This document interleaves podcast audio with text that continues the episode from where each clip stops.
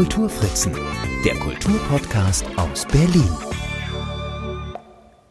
Hallo und herzlich willkommen bei meinem Berlin Kulturpodcast. Ich bin Marc Lepuna und heute greife ich mal in die leider nicht allzu üppig gefüllte Sagenkiste Berlins. Ich bin nämlich vor kurzem über ein Buch gestolpert. Sagen und alte Geschichten der Mark Brandenburg für Jung und Alt heißt es, erschien 1871 erstmals und wurde dann in mindestens acht Auflagen, durchaus bearbeitet und erweitert, auf alle Fälle bis in die 1920er Jahre hinein nachgedruckt. Autor ist der Neuruppiner Schuldirektor Wilhelm Schwarz, der 1821 in Berlin geboren, ab 1839 ein Jahrzehnt lang zusammen mit seinem Schwager Adalbert Kuhn auf zahlreichen Wanderungen durch die Mark Brandenburg und durch Norddeutschland Sagen, Märchen, Gebräuche und Aberglauben aus dem Munde des Volkes gesammelt hat. In seinem 50. Lebensjahr entschloss er sich dann, ich vermute, dass dies auch mit der Reichsgründung zusammenhing, diese gesammelten Sagen und Geschichten, die er als junger Lehrer an der vielleicht bekanntesten traditionellen Lehranstalt Berlins, dem Friedrich-Werderschen Gymnasium und später am Gymnasium in Neuruppin vielfach erzählt haben wird, niederzuschreiben und zu veröffentlichen. Die bekannteste Berliner Sage, die Schwarz wiedergibt, ist die von der weißen Frau auf dem Berliner Schlosse. Die Textfassung, die ihr gleich zu hören bekommt, ist eine Melange aus zwei Ausgaben. Zum einen aus der Erstauflage 1871 und dann aus der vierten Auflage aus dem Jahr 1903. Sie ist vier Jahre nach Schwarz Tod erschienen. Leider konnte ich nicht überprüfen, inwieweit die zweite und dritte Ausgabe der vierten schon gleichen. In jedem Fall ist die jüngere Erzählung durch einige Mutmaßungen ergänzt, was die Herkunft der weißen Frau angeht.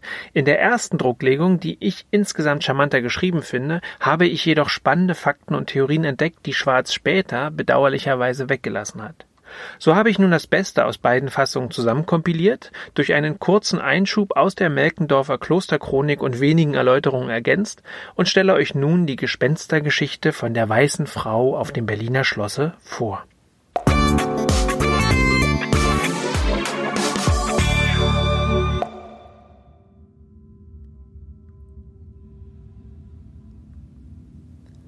An viele alte Schlösser der Mark sowie an Städten, wo Burgen und Klöster gestanden und namentlich noch Ruinen vorhanden sind, knüpft sich die Sage, es ließe sich eine weiße Frau dort zu Zeiten sehen. Wo in Altruppin das Schloss war, da soll eine solche wanken mit einem Schlüsselbunde am Gürtel, ebenso auf dem Räuberberge bei Föben im Havelande, wo ein Schloss der von Rochow gestanden, desgleichen in Kurin, wo noch Ruinen vom alten Kloster vorhanden sind. So ist auch die Geschichte der weißen Frau auf dem Schlosse zu Berlin ein altes Gespräch. Man hat sie aber hier für eine Art Hausgeist insbesondere der hohenzollernschen Fürsten halten wollen und deshalb oft die Meinung aufgestellt, sie sei erst mit diesen aus Franken hier gleichsam eingewandert, da dieselbe Sage auch auf den alten fränkischen Schlössern der Familie vorkommt. Ja, weil auch bei den von Rosenberg in Böhmen, die mit den Hohenzollern verschwägert waren, Ähnliches sich findet, wollte man die weiße Frau auch daher ableiten. Sie galten nämlich dort als ein Geist, der sich bei allen außerordentlichen Familienvorfällen sehen lassen sollte, bei Todesfällen wie bei Geburten und Vermählungen. Oft wenn die Ammen, heißt es insbesondere, bei den fürstlichen Kindern eingeschlafen waren und plötzlich aufwachten, dann sahen sie die weiße Frau über die Wiege gebeugt stehen oder das Kind auf ihren Armen herumtragen und warten. Namentlich sollte aber ihr plötzliches Erscheinen einen Todesfall vorherkünden. Ihre Tracht war ein langes, weißes Gewand und eine gleiche Haube mit langem, hinten zurückgeschlagenem Witwenschleier. Einige behaupteten, dass, wenn ein Todesfall bevorstände, sie an beiden Händen schwarze Handschuhe trage. Auch in Berlin, wo namentlich die Ansicht überwog, dass sie einen Todesfall in der fürstlichen Familie verkünde, war man dieser Ansicht. Sonst tat sie, heißt es, niemandem etwas, der ihr bescheiden aus dem Wege ging. Überhaupt verschwinde sie meist ebenso plötzlich, wie sie unerwartet erschienen. In Berlin, wird weiter berichtet, habe man zuerst von ihr bei dem Tode des Kurfürsten Johann Georg im Jahr 1598 gesprochen, wo sie sich acht Tage vor seinem Hinscheiden habe sehen lassen. Deshalb behaupteten auch einige, es sei der Geist der Anna Südow, der weilandschönen Witwe des Stückgießers Dietrich, die deshalb auch die schöne Gießerin genannt wurde. Joachim II. hatte sie lieb gehabt und zu hohen Ehren gebracht. Entgegen allem Versprechen und dem väterlichen Befehl ließ Johann Georg unmittelbar nach des Vaters Tod 1571 Anna von Sydow, die 20 Jahre Mätresse des Kurfürsten war, im Schloss Grunewald verhaften und nach Spandau schicken, wo sie bis zu ihrem Tode vier Jahre später im Juliusturm gefangen gehalten wurde und nun deshalb nach ihrem Tod umgehen soll. Andere meinten freilich, das Gespenst stamme aus Franken und sei mit den Hohenzollern erst hier eingezogen. Es sei eine Gräfin von Orlamünde, die auf der Plassenburg saß und von leidenschaftlicher Liebe zu Albrecht dem Schönen, einem Burggrafen von Nürnberg aus dem Hause Hohenzollern, entbrannt gewesen. Sie war nämlich verwitwet und hatte zwei Kinder. Da wurde, heißt es, ihr eine Rede Albrechts des Schönen hinterbracht, dass er sie wohl heiraten würde, wenn nicht vier Augen wären.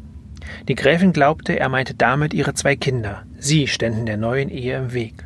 Da trug sie, wie die alten Chroniken sagen, blind von ihrer Leidenschaft einem Dienstmann, Haider oder Hager genannt, auf und gewann ihn mit reichen Gaben dafür, dass er die beiden Kinder umbringen möchte. Der ging auch hin, die Tat zu vollführen. Da sollen die Kinder ihm geschmeichelt und ängstlich gebeten haben, Lieber Haider, lass mich leben, ich will dir Ollermünden geben, auch Plassenburg des Neuen, es soll dich nicht gereuen. So sprach der Junge. Die Tochter aber, Lieber Haider, lass mich leben, ich will dir all meine Puppen geben. Doch der Mörder wurde hierdurch nicht gerührt. Später, als er noch andere Bubenstücke ausgerichtet hatte und gefangen auf der Folter lag, bekannte er, so sehr ihn der Mord des jungen Herrn reue, der in seinem Anerbieten doch schon gewusst habe, dass er Herrschaften auszuteilen gehabt, so gereue ihn noch hundertmal mehr, wenn er der unschuldigen Kinderworte des Mädchens gedenke. Nach anderer Sage hatte die Gräfin die Kinder selbst getötet, und zwar hätte sie, heißt es, Nadeln in ihre zarten Hirnschalen gesteckt. In der gereimten Melkendorfer Klosterchronik aus dem Jahr 1559 klingt dies so. Und dacht die Kindlein, die ich hätt, werden gewiss die Augen sein, die mich berauben des Buhlen mein.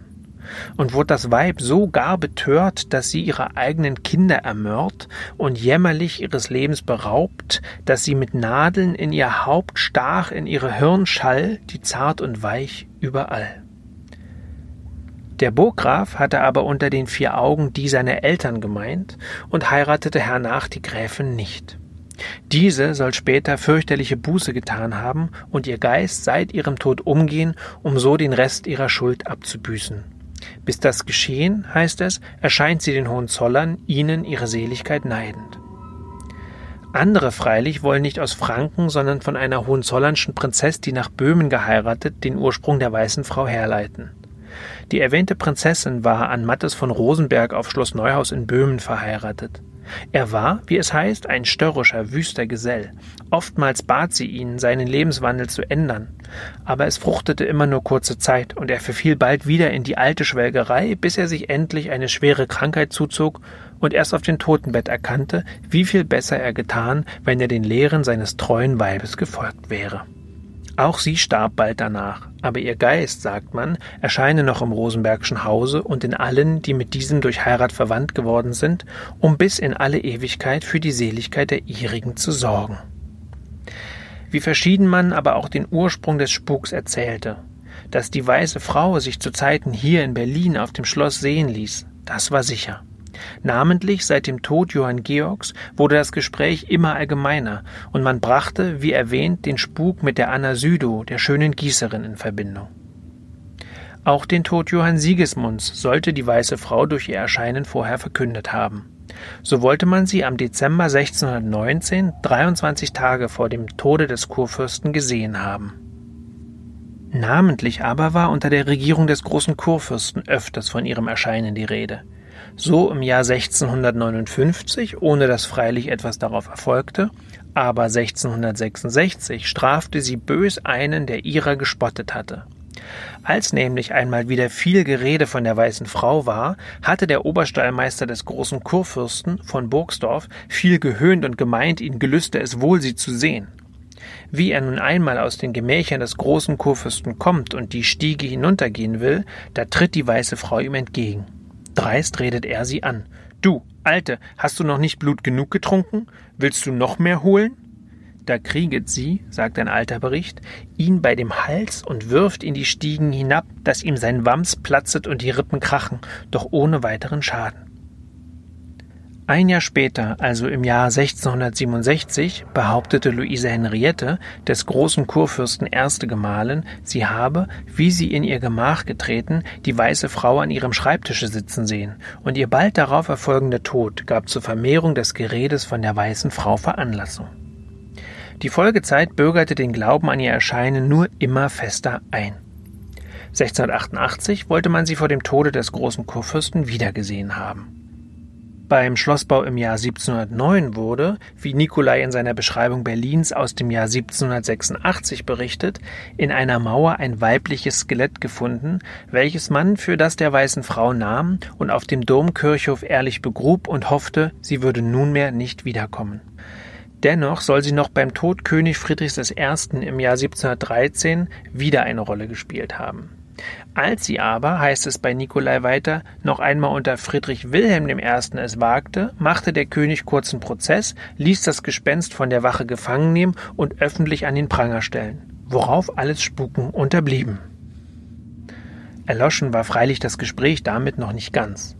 Bedeutsame Ereignisse, die ihre Schlagschatten vor sich werfen, haben gelegentlich den alten Glauben immer wieder angeregt und die eigentümlichen Baulichkeiten im Schloss mit den langen, im Ganzen wenig erleuchteten Gängen, den vielen Treppen und Korridoren und all den weiten Räumen, was in der Stille der Nacht leicht etwas Unheimliches bekommt, tragen dazu bei, die Einbildungskraft jenem Glauben immer wieder gelegentlich einmal dienstbar zu machen.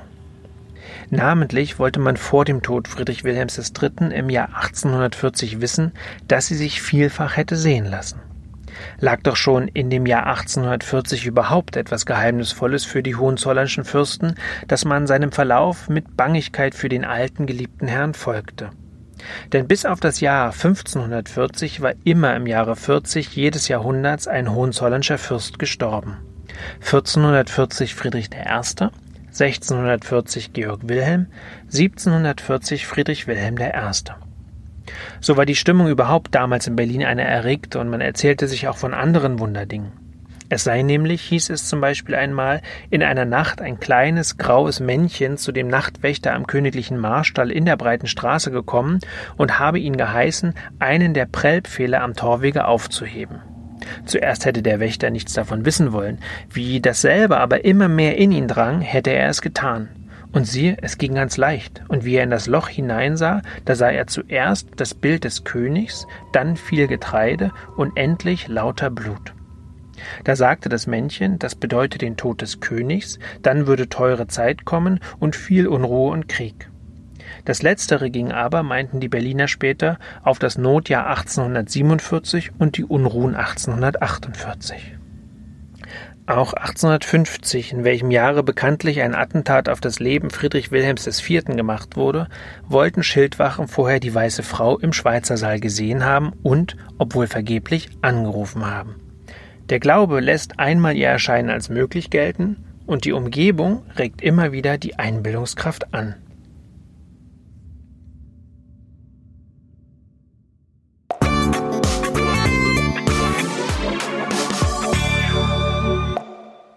Das war sie, die 34. Episode meines Berlin Kultur Podcasts.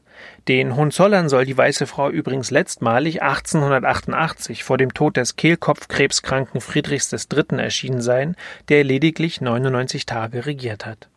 Der Schriftsteller Eberhard Züran erzählt, dass sie, während die Nationalsozialisten Hausherren waren, in der Nacht vom 26. Mai 1940 noch einmal im Schlosse gesichtet worden sein soll.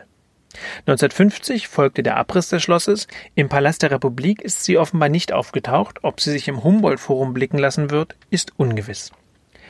Mit weiteren Berliner Sagen und Mythen werde ich mich zu gegebener Zeit für diesen Podcast sicher wieder beschäftigen. Wilhelm Schwarz hat in seinem Buch noch einige interessante Geschichten, denen ich gerne nachspüren möchte. Doch für heute verabschiede ich mich und empfehle allen, die Wilhelm Schwarz Sagen und Geschichten selbst nachlesen möchten, einen Blick in die Show Notes zu dieser Folge. Ausgabe 1 und 4 des Buches liegen der Universität Potsdam und der Bayerischen Staatsbibliothek sei Dank digitalisiert vor. Ich habe beide verlinkt. Mein Name ist Marc Lepuna. Vielen Dank fürs Zuhören.